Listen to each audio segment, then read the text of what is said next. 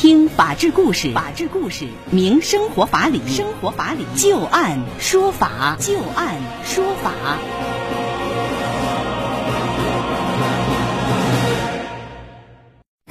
听众朋友，大家好，您现在正在关注收听的是石家庄广播电视台农村广播 FM 九十一点五九幺五绿色之声，在每天的傍晚六点到六点半为您带来的就案说法，我是知晶。我们会在每天的节目当中就一些真实发生的案例来邀请我们的法律顾问，帮助大家分析其中所蕴含的法理和人情。今天呢是四月二十三号，是一个特殊的日子，是世界图书与版权日。所以呢，在这两天的节目当中啊，我们重点要和大家来聊一聊有关于版权保护的话题。在今天节目当中，我们非常有幸邀请到的嘉宾是河北世纪红叶律师事务所的律师李双莹律师，做客我们直播间。李律师您好。主持人好，听众朋友们，大家好，非常高兴啊，今天能够邀请到李律师做客我们的直播间。李律师是河北省律师协会知识产权法律专业委员会的主任，擅长知识产权领域的法律实务与理论研究，代理过许多知识产权领域的民事纠纷案件，也担任过知识产权刑事案件犯罪嫌疑人、被告人的辩护人，可以说啊，是有着非常丰富的理论和实践经验的。那接下来我们和大家说说有关于版权保护了。版权啊，在我国也被称为是著作权，这是现代生活当中不可缺少的一部分。它与商标权、专利权并列为知识产权的三大模块。版权保护可以促进知识的积累和交流，丰富我们大家的精神生活，推动经济的发展，为社会进步起到极其重要的作用。可以说啊，这著作权已经渗透到了我们生活的每一个角落。但是呢，很多朋友对于著作权法是存在着误解的，缺乏著作权法律常识和版权意识。那么在今天节目当中，我们就着一些真实发生的案例，有请我们的专业律师和大家详细说说版权保护的法律知识。今天节目当中，我们重点要和大家说到这样的几个案例：金庸迷盗印销售金庸作品，获利近二十万元，会付出一个什么样的代价呢？服饰公司生产销售的服装和他人已经发布过的设计图类似，是否就构成侵权了呢？什么叫做实质性近似呢？植物作品的著作权啊，它到底归属作者本人呢，还是公司呢？那接下来我们来看第一个案例。金庸迷阅读电子书的时候，动起了歪脑筋，与打印店联手做起了非法制售盗版书的生意。重庆市沙坪坝区人民法院一审判决了一起侵犯文学作品著作权刑事案件。金庸迷沈某要为自己的行为付出什么样的代价呢？接下来我们详细了解一下这个案例的经过。沈某酷爱阅读武侠小说，是他人眼中忠实的金庸迷。二零一七年，沈某将在网络上搜索到的金庸武侠小说电子书进行了校对和排版，并且委托他人在重庆市沙坪坝区某打印店内将排版之后的电子书印刷装订成册。沈某再在印刷成本基础之上又加价出售。沈某盗印的书籍是《射雕英雄传》《神雕侠侣》《倚天屠龙记》《天龙八部》等全套十二部，共计三十六册金庸作品。二零一七年到二零一八年，沈某以精装本每套一千四百四十元、平装本每套一千零八十元的价格委托印刷，然后又按照精装本每套一千九百八十元、平装本每套一千四百四十元，在社交平台书友群当中出售，一共出售了两百套。二零一九年上半年，沈某又以瓶装本每套两千一百元、精装本每套两千七百元售卖了倒印的金庸小说一百一十九套。二零二零年，沈某为销售又委托印制了金庸成套小说两百套，并且预付了部分印刷费。法院经过审理之后认为，被告人沈某在没有取得专有使用权人广州朗声图书有限公司的授权之下，就将校对排版的金庸作品非法印制，并且加价出售，书籍已经销往了上海、浙江、江苏、广东等多个地区，一共获利十九万五千零七十九元，违法数额较大。已经构成了侵犯著作权罪，法院于是依法作出判决，因犯侵犯著作权罪，被判处有期徒刑四年，并判处罚金二十五万元。那接下来我们就有请李律师对于这个案件点评一下。刚才啊，主持人所讲的是一起比较典型的关于侵犯著作权的刑事案件。我国相关法律对著作权的保护体现在多个层面，主要集中在著作权法及相关法规司法解释当中。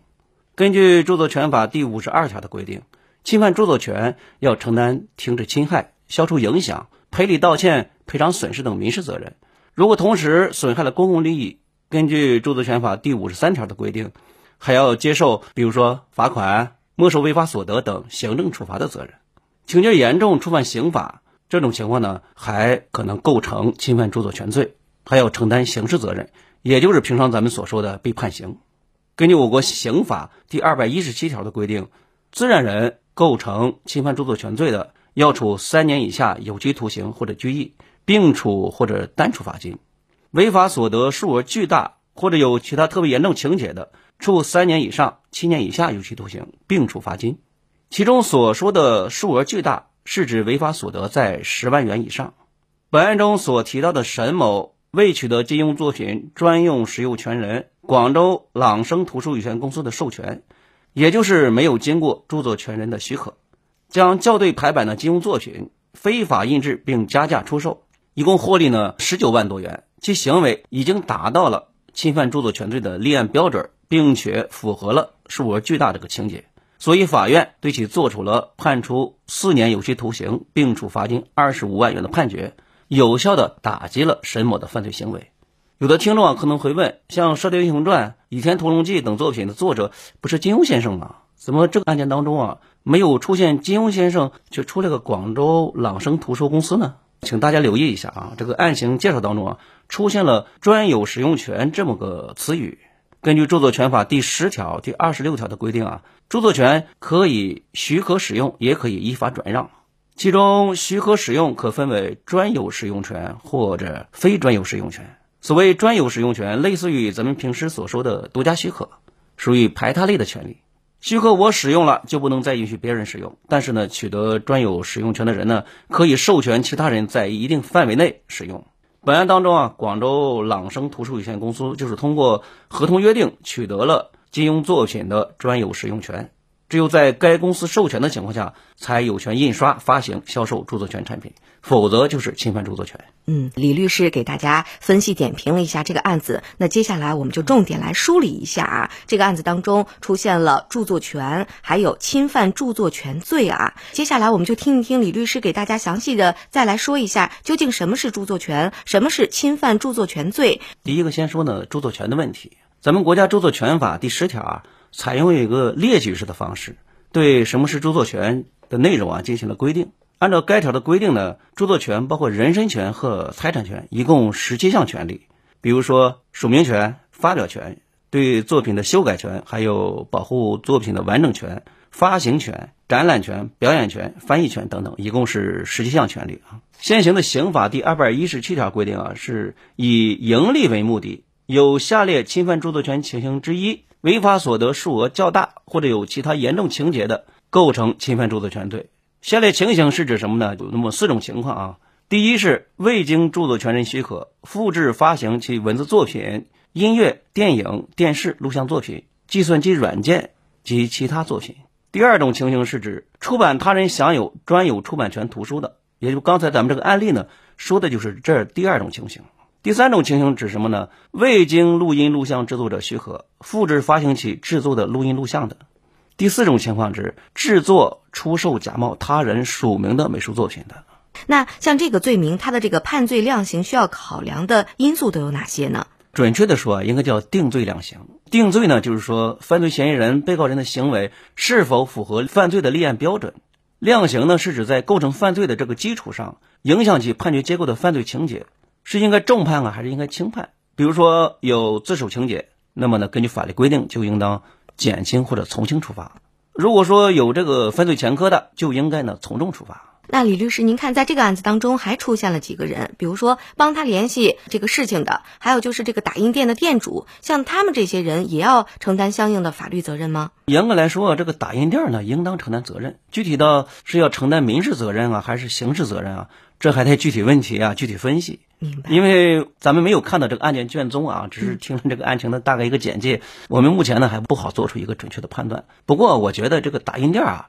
至少应当承担侵犯著作权的这个民事责任，毕竟他实施了这个侵犯著作权这个行为。至于说这个店员啊，帮忙打印的这个人啊，如果他是个打印店的员工，因为他履行的是个职务行为，就不用承担民事责任。但是呢，还有一种情况，如果他是和这个犯罪嫌疑人或者被告人沈某啊，他有这个共同犯罪的故意，他知道沈某的这个犯罪意图，共同实施这个犯罪行为，那么他呢就应当承担刑事责任。明白了。如果说喜欢一个作者的书，把它盗印了、牟利了，那么这个侵犯著作权罪和牟利多少，或者说和他盗印的这个本数有没有一个直接的联系呢？如果说被发现了，及时的对于著作权人做出了一个积极的补偿啊，是不是就可以成为民事案件，就不用承担这个罪责了呢？首先说明一点啊，盗印牟利和是否喜欢某个作者啊，或者某一本书啊，这个没有必然联系。是啊，因为构成侵犯著作权罪的前提是是呢，以盈利为目的。根据最高人民法院的一个司法解释，就是关于审理非法出版物的一个司法解释，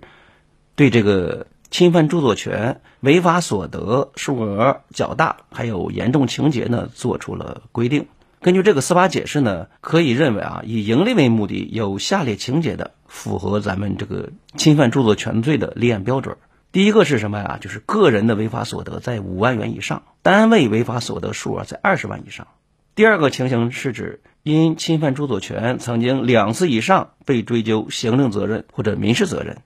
两年内又实施了侵犯著作权的这个犯罪行为。第三种情况是指个人非法经营数额在二十万以上，单位的非法经营数额在一百万以上。刚才第一种情况指的是违法所得，这个第三种情况指的是呢非法经营数额，这两个是不一样的。